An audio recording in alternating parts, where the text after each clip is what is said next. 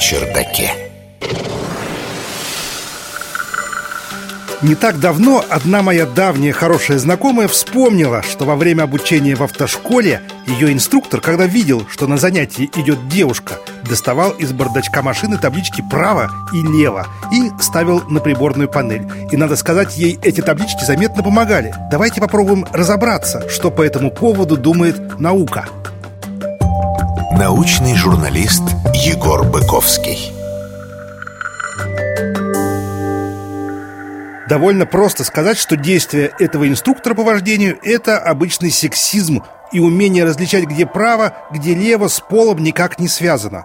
На самом деле, из моего личного опыта никак не следует, что между мужчинами и женщинами в этом смысле есть какая-то критичная разница. Но личный опыт – это одно, а корректные исследования – другое.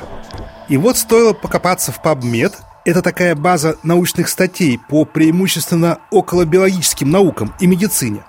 Как оказалось, к моему большому удивлению, что гендерные различия в умении отличать право от лева все же существуют. Их, правда, видят не во всех работах. Как всегда, важен дизайн исследований, количество добровольцев и так далее. Однако большинство все же видит.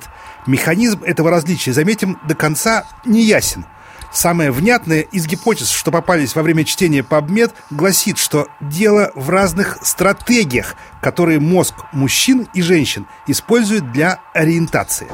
У мужчины активация идет снизу вверх, то есть главными в развлечении правого и левого выступают более примитивные, автоматические, так сказать, зоны мозга. А у женщин в тестах направо-лево куда сильнее активизируется префронтальная кора, наша самая умная часть мозга, работающая с направленным вниманием и сознательными действиями. Активация, то есть сверху вниз получается.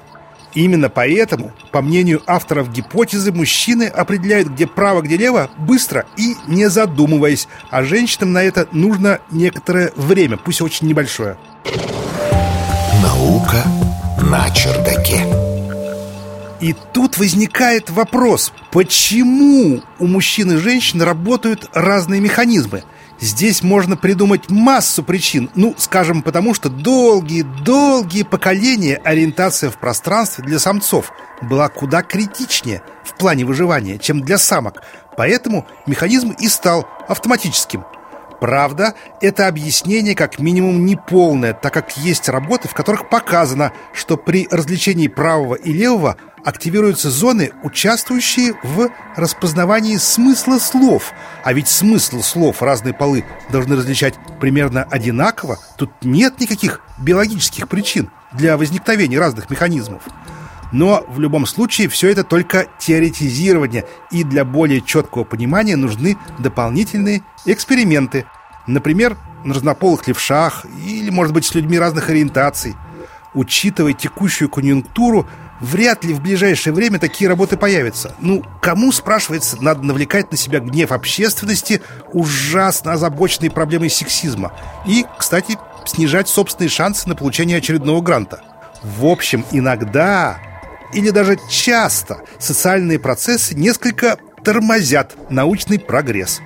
Но, будучи истинным поклонником науки и прогресса, я верю, что рано или поздно он победит, и мы узнаем, почему одним людям не нужны никакие таблички на приборной панели, а другие без них бы учились водить намного дольше. Наука на чердаке.